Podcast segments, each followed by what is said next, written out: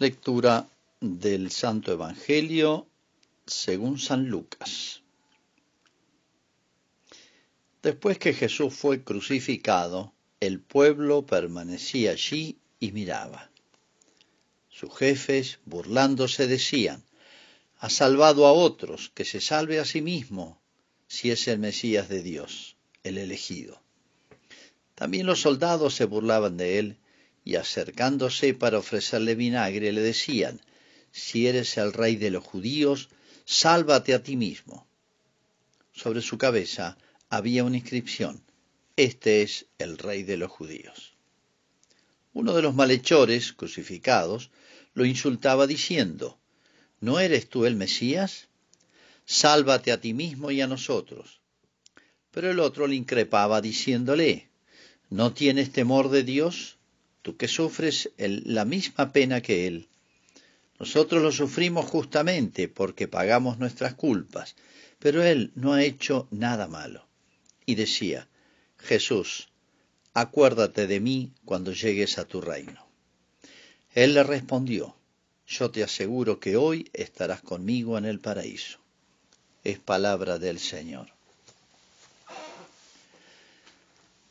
Hoy estamos viviendo digo hoy en, nuestros tiempos, en el mundo, que a través de todos los medios técnicos que hay ahora nos enteramos al momento de lo que está pasando en los lugares más remotos y al instante nos enteramos, vemos cómo eh, en el mundo podemos ir las cosas andan mal. Y es más, hay muchos temas que se podrían tocar de cosas que no andan como corresponde, pero hay una que es como la central de todas. Hay una que es como este, el, el vértice de todos los males o la raíz de todos los males. Y podemos decir que es, siguiendo el pensamiento del Papa Pío XI, que puso esta fiesta de Cristo Rey en el año 1925, y cuando él justifica en una encíclica bellísima que sería muy lindo que los cristianos la releyeran, se llama la Cuas Primas, él explica, dice, ha terminado la Primera Guerra Mundial, 1914-1918. Él la está escribiendo en 1925. Ya han pasado algunos años. Dice, se han hecho tratados de paz, pero sin embargo, eh, no creamos en esta paz, lo digo con mis palabras, porque no ha habido pacificación de los corazones, de los grupos humanos. Si hay una paz de los vencidos es porque, bueno, no les quedó otra que firmar ese tratado de paz, ni de los que son vencedores, porque tienen el alma llena de ambición y las, relaciones humanas no han quedado resueltas con un tratado. El único que es capaz de resolver este problema que estalló en una guerra mundial atroz como fue la Primera Guerra Mundial es Cristo. Y él habla por eso con esa frase lapidaria, la paz de Cristo en el reino de Cristo. Con esto el Papa estaba preanunciando la Segunda Guerra Mundial, que vino poquitos años después pero percibía perfectamente, hacía el diagnóstico perfecto de la situación de la Europa de la post Primera Guerra Mundial, con la cual prácticamente se inaugura el siglo XX, tan orgulloso de sus logros científicos y tecnológicos. Obviamente el Papa, con esa visión de fe, estaba dando exactamente en el clavo y tenía razón. Bueno, el título de Cristo Rey al cual están vinculados otros aspectos, eh, tal vez no estemos muy acostumbrados a ponerlo de relieve. Eh, en una estadística que hizo el CONICET hace pocos días, que se hicieron públicas, bueno, en el tema religioso preguntaban, ¿usted cree en Dios? ¿Cree en Jesucristo? Sí. ¿Cree en el infierno? No. ¿Cree en, la iglesia? No. Eh, y uno dice, qué confusión. ¿En qué Cristo creo? ¿En un Cristo que yo me fabrico? ¿En un Cristo publicitado? ¿En un Cristo de esas fotos, póster, imágenes que a veces uno ve eh, un rubio de ojos celestes, sembrando este, una especie de predicación de solidaridad entre los hombres, que sensible ante las males y los dolores y las cruces ajenas, sí, está bien, está bien. Pero a veces un Cristo fabricado por nosotros y empequeñecido enormemente. Miren, cuando San Pablo predica a paganos, este, en dos palabras le dice quién es Cristo, quién es Dios. Le dice, creador del cielo y la tierra, y que ha de venir a juzgar a vivos y muertos. Dos expresiones que si las entendemos bien son fuertísimas. Creador del cielo y la tierra. O sea, Cristo quién es? Dios, y este cosmos enorme que nos fascina, nos admira, cuya profundidad no conocemos, cuya antigüedad mucho menos, sobre, el cual la ciencia investiga y no llega apenas a conocer lo mínimo, que tiene más misterios que, que, que cosas develadas, certezas. Dios hizo el cielo y la tierra y lo sostiene. Porque si Dios no sostuviera el universo, vuelve todo a la nada y que venía a juzgar a vivos y muertos. o sea, está en el principio de todo y en el fin de todo. Sobre todo acá, el juicio corresponde a los hombres, no al resto de la creación. Y nos debiera hacer pensar mucho. Son dos frases durísimas, claras, yo diría más que duras, luminosísimas, que si uno las piensa, las medita, y no le queda otra que decir, sí, es lógico que es así. Pero ¿somos consecuentes con eso? Fíjense, ¿Por qué le damos este título de Cristo Rey? ¿Qué significa? Le damos este título, lo cual significa derechos. ¿eh? Un rey, estamos haciendo una comparación con las cosas humanas, tiene derechos y deberes. Bueno, hoy no se habla más que de derechos. ¿Qué se logra con eso? Crear una especie de egoísmo total. Nadie tiene deberes. Todos tienen derechos. Entonces estamos creando un egoísmo social, individual, familiar, que hace estallar todo lo que tenga que ver con las relaciones humanas. Ya estalló el matrimonio, estalló la familia, estalló el pueblo, la ciudad, el país. Hoy vemos incendiarse América y, con problemas de fondo que no tienen este, manera de resolverse.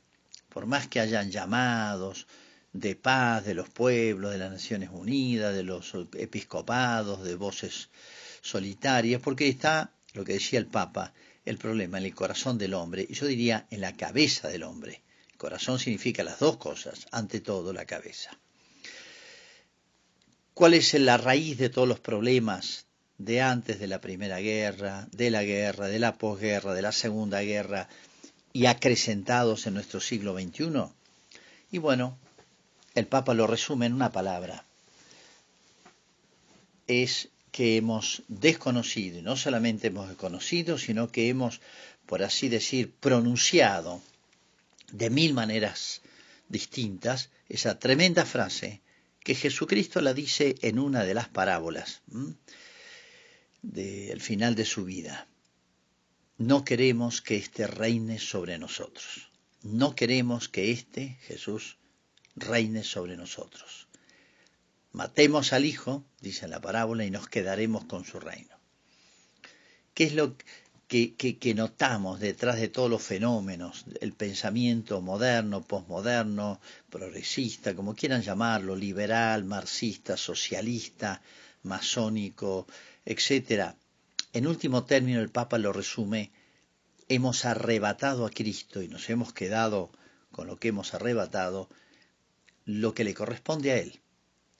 Y esto no ha sido la muerte de Dios, es la muerte del hombre, es la muerte de la sociedad, es la aniquilación de todo lo humano.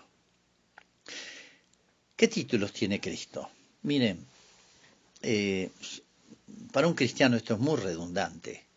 Para un cristiano decir Cristo, y, si uno recuerda nomás que el centro de la predicación de Cristo era el reino de Dios y el reino de los cielos, ya eso nos bastaría para eh, darnos cuenta todas las consecuencias de esto.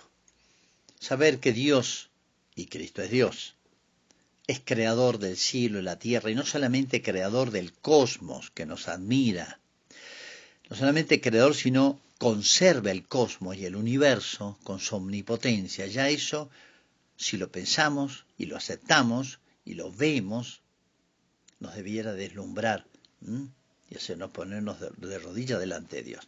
Pero parece que esto no basta y por eso Cristo tuvo que venir personalmente, con figura humana, para decírnoslo personalmente. De mil maneras está dicho en la Escritura. ¿eh? Y San Pedro dice, y tiene la autoridad que sabemos que él tiene, dice, hemos sido comprados no con oro o plata, como se rescataban los esclavos en la antigüedad, sino con la preciosa sangre del Hijo de Dios, la preciosa sangre del Cordero, la preciosa sangre de Cristo. O sea, no solamente por ser Dios, sino que nos dio un título, yo diría, más visible, más convincente, más cercano, más indiscutible, que es el de la pasión, muerte y triunfo de Cristo. No es para Él ese triunfo, no es para Dios la creación, es para nosotros, es en beneficio nuestro.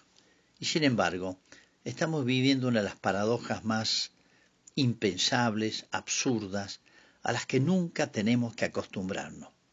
La criatura se ha rebelado contra el Creador. Los rescatados, los redimidos, que éramos prisioneros, hemos sido, eh, estamos lamentando el rescate. Fíjense en la lectura que se hizo de la carta de los colosenses hoy, que tiene tanto que ver, resume esto en un himno de San Pablo. ¿Qué dice San Pablo en Colosenses capítulo 1? Él nos libró, Jesús, ¿no? del poder de las tinieblas y nos trasladó al reino de su Hijo, del Hijo de su amor. En quien tenemos la redención, redención significa rescate, volver a comprarnos y continúa en ese himno hermosísimo. Él es imagen de Dios invisible, primogénito de toda la creación, el primero, de toda la creación del cosmos, porque en Él fueron creadas todas las cosas, los del cielo, la tierra, visibles, invisibles, etcétera, tronos, dominaciones. Él existe con anterioridad todo y todo tiene en Él su consistencia, todo se sostiene en Él. El universo vuelve a la nada, no solamente al desorden, al caos, sino vuelve a la nada si no lo sostiene Cristo, si no lo sostiene Dios. Él es también la cabeza del cuerpo de la iglesia. Recién hablaba del cosmos, ahora habla de la iglesia. Principio primogénito entre los muertos, o sea, Él venció al mal, al demonio, nos rescató de la muerte eterna. Y en otro lugar dice, Él tiene las llaves de la puerta del abismo, o sea, del Hades, del infierno. En él quiso reconciliar todas las cosas, volviendo a ponerle cabeza, recapitular, dice en otro lugar, pacificando todo mediante la sangre suya. Pacificando, esa palabra que decía el Papa, la paz de Cristo en el reino de Cristo. ¿Por qué es tan conmocionada la sociedad, llena de conflictos, que toda la psicología y psiquiatría moderna no va a resolver jamás, ni recetas, ni tratados? Me falta Cristo. Falta Cristo que por así decir vamos a desglosarlo en tres puntos muy rápidamente, porque bueno, yo diría que son muy obvios, pero lo más obvio, lo más evidente, hoy se hace oscuro. Se suele decir que hoy es, es, común afirmar que las autoridades políticas en la antigüedad del rey, hoy póngale el título que quieran, eh, una sociedad necesita tres autoridades, entre comillas, que tengan distintas funciones. Ejecutivo, legislativo y judicial. El Papa lo analiza en los tres aspectos. Ejecutivo, el que ejecuta. Bueno, todo ha sido creado por él, todo se sostiene en él, y él, con su providencia, gobierna el cosmos. Es un tema tan obvio para una mente sana. Hay una frase hermosísima, el libro de sabiduría, que dice, su poder se extiende del uno al otro confín, o sea, en todo el cosmos, y todo lo gobierna suavemente.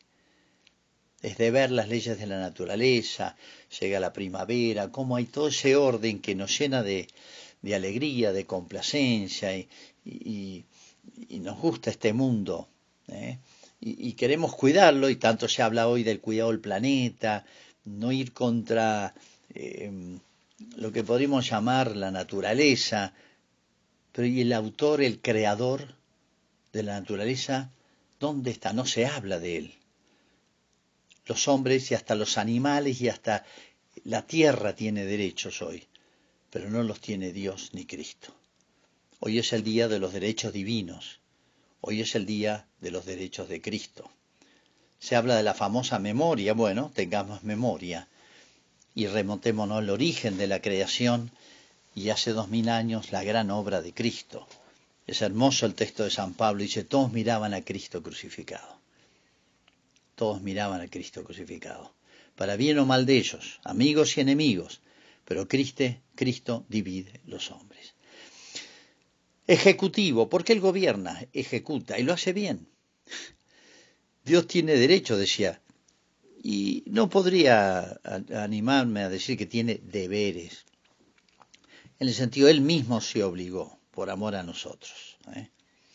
Con nosotros no tiene obligaciones, es todo gratuito, es todo don pero todo lo hace bien y hace salir el sol sobre buenos y malos, llover sobre justos e injustos. Nunca olvidemos esa inmensa realidad. Legislativo, la ley de Dios. ¿Qué es la ley de Dios? lo que ha puesto en la naturaleza de las cosas, que nos admira en el cosmos y el hombre va descubriendo las leyes físicas, las leyes de la naturaleza. Bueno, ha puesto una ley en el corazón del hombre. Con esta diferencia, la piedra no piensa si voy a caer o no hacia el centro de atracción de la Tierra. la planta en primavera no piensa, voy a, ver si este año florezco, doy flores y frutos. Lo hace, por así decir, por una ley de la naturaleza, igual que el animal por una ley del instinto. No es libre. Pero el hombre puede conocer la ley y eh, seguirla o resistirse a ella. Pero el que pone la ley en el hombre y en toda la creación es el creador, pues son dos cosas inseparables, crear y crear algo, darle una naturaleza, un ser. ¿Y qué es la ley natural? La ley natural es esa naturaleza creada en sus inclinaciones, lo que le conviene y lo que no le conviene, lo que le hace bien y lo que le hace mal. Toda ley humana, porque el hombre debe poner leyes, debe someterse, debe estar de acuerdo, debe ser acorde, debe ser una expresión de esa ley divina. Y eso sería el bien del hombre, porque si hay alguien que entiende de lo humano, es Cristo, es Dios. Legislativo, legisla, y legisla a su modo, y de una manera hermosísima, porque nos da la libertad con la inteligencia de conocer la ley y cumplirla. Yo diría judicial, que es uno de los aspectos más desconocidos de Cristo. Cristo es el juez y va a tener la última palabra. ¿Cuántos tribunales humanos? ¿Cuántas personas? ¿Con qué libertad se hacen juicios, se juzga?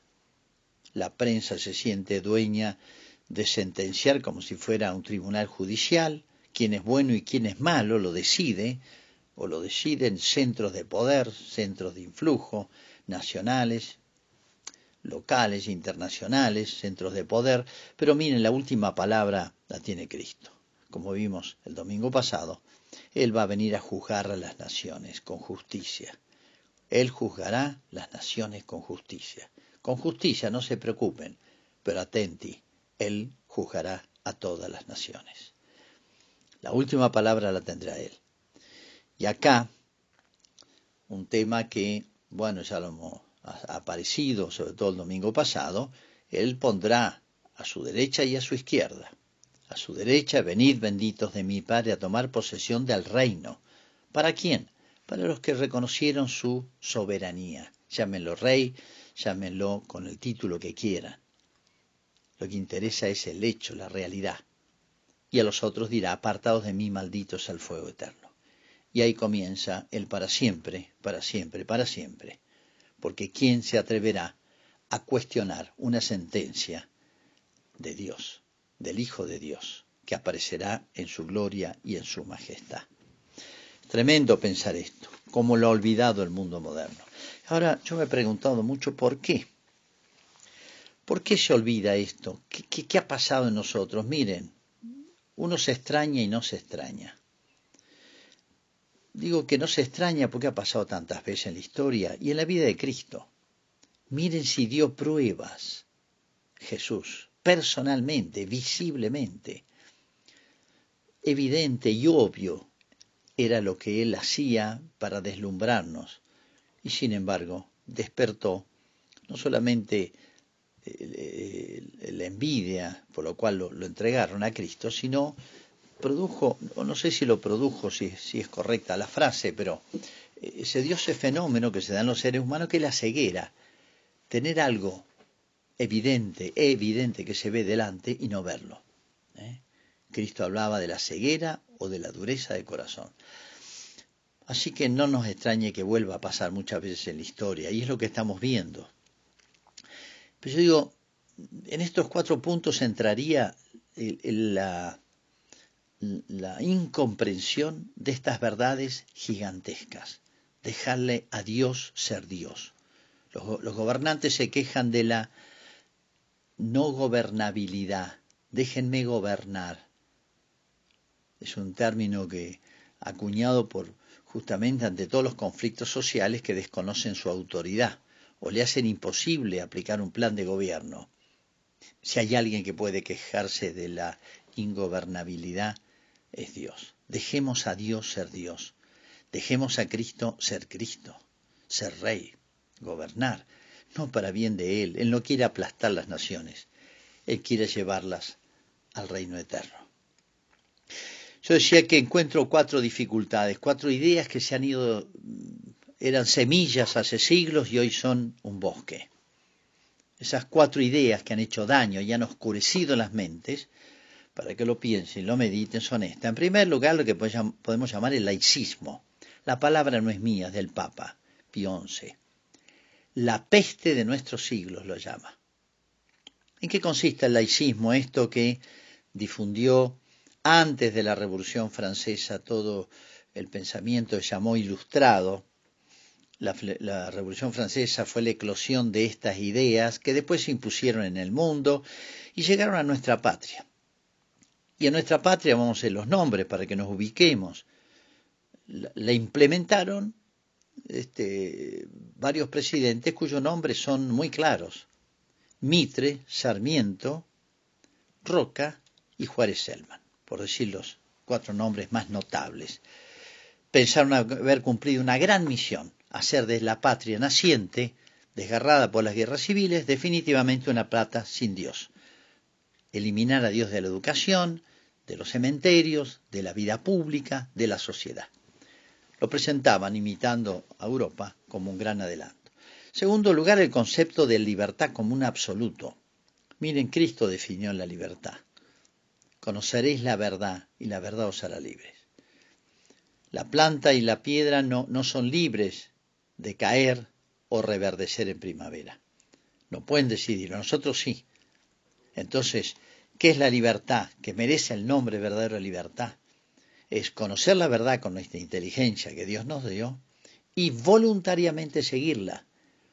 Por así decir, por propia iniciativa, por motor propio, no por obligación, no por castigos, no por premios, sino porque es bueno esto. Hoy la libertad se ha convertido en absoluto, es autonomía, es hacer lo que quiero y ha llegado a límites absurdos, locos. Sobre todo hoy, para poner un ejemplo muy del día, la ideología del género. Yo construyo todo.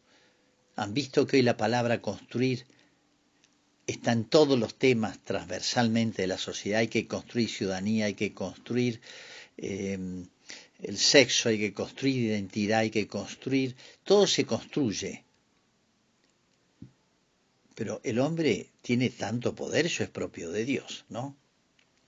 Hay una palabra horrible también que apareció mucho en ámbitos feministas, que es empoderarse, o entre los políticos, espacios de poder. Fíjense, todo es poder, dominio. pero el hombre está hecho para cosas más nobles. Es conocer la verdad y seguirla, preocuparse por el bien, el bien común, mucho mejor, y, ser respetuosos del bien con mayúscula, que se llama Dios, que se llama Cristo. ¿Cómo nos engaña este moderno concepto de libertad y cómo nos destruye? En tercer lugar, reducir la religión católica a una religión más y a una cosa subjetiva. O sea, tu religión, tu subjetividad, pero no tiene ningún asidero en la realidad exterior, objetiva. Cuarto lugar, las grandes mentiras. No es el tiempo ahora para exponerlas. Las grandes mentiras históricas. Pero la puedo reducir en dos palabras. Esto que fue un lema de la masonería hace 200 años y se ha difundido y uno la vuelve a escuchar casi igual. La religión católica, la iglesia es responsable del atraso y la infelicidad de los pueblos. Es una frase acuñada y, exprofeso, eh, difundida como si fuese un lema histórico. Y es una gran mentira. Si algo queda de sano en Occidente, en Europa, en América, es herencia del Evangelio, es herencia cristiana, es herencia de Cristo. ¿Eh? Reduciendo la verdad, olvidando grandes hechos históricos nacidos del Evangelio, grandes logros para bien del hombre, bueno, el hombre moderno, ignorante, con una historia deformada, ignorada, olvidada, es fácil que lo convenzan de esta rebeldía del hombre, le, quiere dar legitimidad a esta rebeldía del hombre contra Dios. Porque no es que lo ignore a Dios. El hombre se ha declarado en guerra revolucionaria contra Dios. Esto no puede durar mucho. La experiencia histórica enseña que cuando se cae, se precipita el hombre hacia abajo, eh, va como en movimiento acelerado. El hombre o mejora, y nos cuesta mejorar, nos cuesta crecer individualmente o como nación, es más difícil predicar la virtud que predicar las inclinaciones o vicios capitales. Qué fácil es despertar el resentimiento en una sociedad, en una clase social. Qué fácil es despertar la soberbia. Qué fácil es despertar la avaricia. Qué fácil es despertar la lujuria, la gula en toda su forma. Qué fácil es despertar los vicios capitales. Pero después nos tenemos que atener a las consecuencias cómo nos cuesta levantarnos personalmente, levantar una familia, un pueblo, una cultura, una civilización, cómo nos cuesta. Y sin Cristo es imposible. Pero con Cristo es posible.